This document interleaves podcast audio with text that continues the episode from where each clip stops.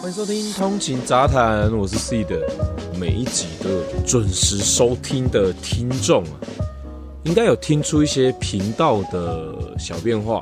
第一个就是我们低潮大叔啊，截至上架日期为止，已经停更快两个月。哦，那猫喜也有在录，只是我跟猫的时间没有对上。他目前也蛮认真的在帮我们的 YT 啊做一些影片加上插图字幕的工作，那，我是跟他说不要有压力，有空再做就好了。先来聊聊大叔好了，毕竟原本的主力对吧？啊，为什么会有一点点小改变？那也不是说我们几个成员之间怎么了，为什么会想要聊这件事情？是因为。我是一个会去重复刷旧集数来听的人，那听着听着就会发现，诶，其实以前还没有在定主题的时候，大家闲聊比较开心哦，也比较没有拘束性，牛哥自然而然就会三不五时好笑的段子就跑出来。到了后面哦，大家其实就越来越有这个默契，会互相让对方话讲完，这样子。也导致了牛哥比较靠自然发挥的状态越来越少，我变得无限的老梗循环。比如说啊，就牛哥去喝茶这个梗，开这个玩笑的时候，你就会知道哦，这一切都是在讲干的。听久了大家也会腻，而且也不太确定大家喜不喜欢这个梗。如果要不讲这样子的荤段子的前提下，牛哥的发挥就比较少。这也不能怪他，想要开这个频道找大家一起来聊天。的人是我，所以我自然不会给其他人太多的压力。大家生活比较忙碌，没有时间去思考主题的话，我就不会强迫大家录音。把这个问题直接拿出来讲的话，那这个是我自己对于说，哎，低潮大叔没有进步的感觉。哦，什么叫做没有进步的感觉？就是这个不能怪每一个人，而是说。我们本身就已经有正职工作，所以自然工作就会比较繁忙。那你就会发现，哎，其实如果大家做兴趣的话，我们就不用再去在意说录出来的东西如何。但是呢，我们还是有一个小小的目标，就是越讲越好，那越讲越多人喜欢。所以呢，我每天上班通勤的时候，慢慢这样一集一集的听，发现，哎，到后面。的集数，我自己感受上比较不耐听。早期的集数啊，不太确定这个是不是情怀滤镜加成。每一次重新听的时候，都觉得蛮有趣的哦。就听到笑点的时候，骑着车有时候你就看到一个大叔在那边傻笑。到了后面比较有主题性、贯穿整体内容的时候，我就发现听个一次两次哦，我把内容大概感受完了。就会不想要再听。对我而言，感觉上是一种退步哦。那也许是不是未来试着返璞归真看看？就主题不设限，就闲聊，截取好笑的地方。其他大叔的伙伴不要太在意。对我自己而言，算是一个小小的瓶颈期，就是定位的部分。哦，因为像我自己很喜欢留意生活之间的琐事。比如说我上班通勤街道的变化，举个例子，这算是比较早期，大概五六年前的吧。就那时候我在上班通勤的时候，你会发现有一些店铺倒了，然后开始招租，你就发现这些店默默变成了夹娃娃机店，这种小小的变化。那时候我还没有开始录 Podcast，那就只能在 FB 上面跟朋友聊到说，哎，最近有这个变化，那是不是里面有什么社会风向的改变？像上一集，我喜欢记录，就是有点类似人体实验的行为的时候，我也很喜欢记录这种细微的改变。在录 Podcast 之后，我曾经做过一件事情，我一直很想要拿来当主题，但是我不知道找谁聊，所以这个话题就一直默默的封印着。我看了一部丹麦的电影。哦，那这部片是丹麦知名的演员，大家比较熟知他的作品就是《人魔影集》里面的汉尼拔。哦，这位演员麦兹米克森，所主演的一部丹麦电影。一群有职业倦怠的老师啊，在网络上面看到一个报道说，哦，其实人的血液里面如果有含有一定趴数的酒精呢，呃，这个时候做任何事情的发挥是最好的。这部片就是在描述这几位教师呢，在上课前饮酒，把自己喝得微醺微醺的，去上课之后的改变。而里面其实一开始是好的，就是原本严肃的老师把自己喝微醺之后，谈笑之间就变风趣了，所以学生就变得喜欢上他的课。这部片一开始是非常好的结果。人对于酒精量，你喝酒了，它是会累积的，就是你喝一点点喝不够，你开始要越喝越多才能进入你原本的这个状态的时候，不小心喝超量，那你的行为就会越举。后半段其实就是在描述比较负面的东西，大家开始喝茫了，或者是有一点酗酒的状态产生的故事。但是我觉得我自己本身比较少看欧洲片，这一部片让我比较大的冲击就是它其实结尾算是相对开放，就是它其实并没有要什么 ending，就是哦我们拍到这里就结束了，小人物传记的感觉。看完之后，其实我内心也觉得可以试试看吧。那所以有几个班的学生学习状况不是很好，让我头很痛，所以我想说我要来做一个实验，就是在上课前呢买瓶五百 ml 的啤酒喝一下，因为其实我本身喝一点点酒就会微醺了，所以我觉得哎、喝个五百 ml 就好了，就喝了，然后就开始上课，发现这样子喝微醺微醺状态对于学生的操作失误、进度缓慢。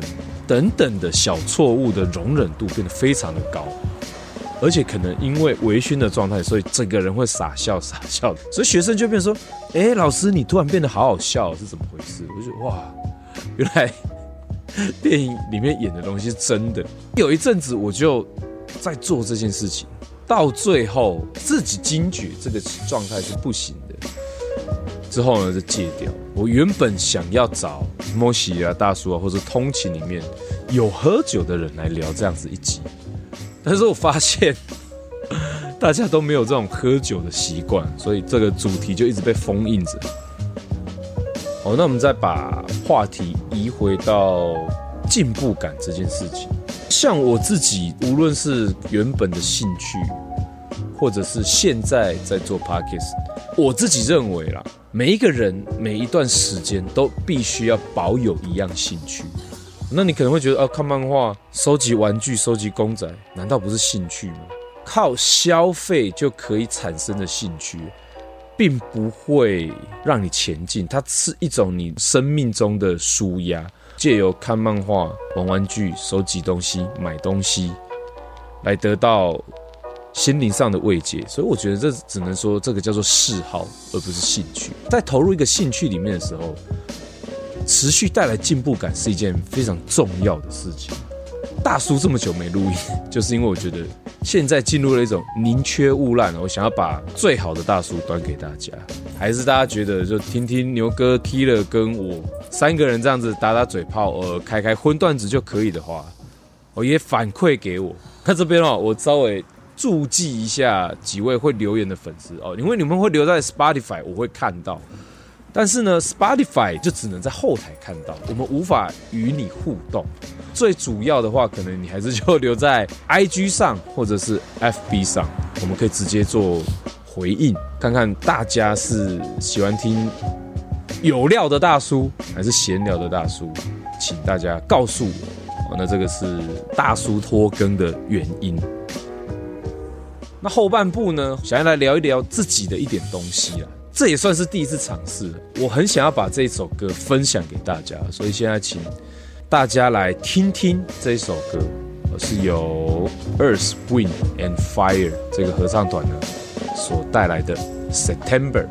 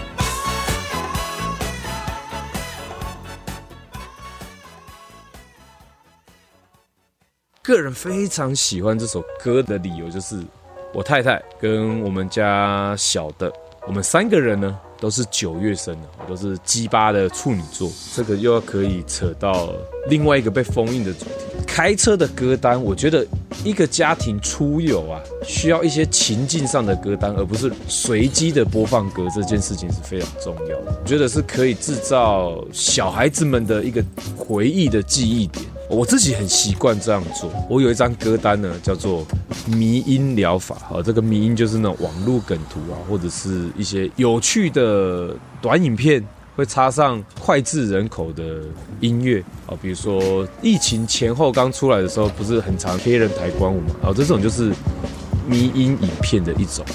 我这个迷音歌单里面呢，我是稍微筛选过。我觉得好听的民音歌，我把加到我的播放清单里面啊，里面就有这首《September》。自己一开始听的时候还没有那么多的感觉，我就觉得，哎，它就只不过是一个七零年代的这种 disco 的歌，所以没有太在意。但是后来稍微听了一下里面的歌词，哦，这个歌词其实大部分是在讲男女之间的感情，但是我觉得里面提到两个点，其实九月真的是一个可以令人期待的月份。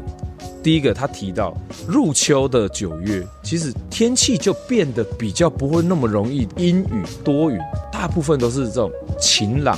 以现在来讲，带点炎热的感觉。好，这是第一个点。那另外一个呢，就是这首歌是在讲男女感情嘛，然后他唱到最后，就是到了十二月，我在验证彼此的感情，你就发现美国九月份的劳动节之后呢，就换哥伦布日。十月的第二个星期一，常看美剧的人应该会知道，就是哎，校园呢、他们都会演历史剧哦，来纪念这个日子。过完哥伦布日前半呢，那后半会有什么？就是我个人自己最喜欢的万圣节 Halloween，在十月底，在几个有意义的节日过完之后，来到了十一月。比较有趣的地方是哦，美国的一一一一是他们的退伍军人节，其实也算是非常重要的日子哦。那再来十一月的最后一个星期日是感恩节，我相信也不需要跟大家解释了。十一月过完之后，就来到欧美人最重要的节日十二月二十五号的圣诞节，那他们就一路这样子放假放到过完新年。如果我们以外国人的心情来去听这首歌的时候，其实你听到这首歌会非常的心情愉悦吧？因为到了九月，就剩下四个月，最后一个季度，一年又要过去了。至少你在跨越每一个年度的时候，内心还是会有一点点期望，说：哎，今年会变得不一样。无论是变好变坏，至少都是改变。哦，所以这一首歌后来呢，从歌单里面跳出来，在播放的时候呢，我就跟小朋友说，《September》这首歌呢，我决定变成我们家，我就是 C 的家的主题曲。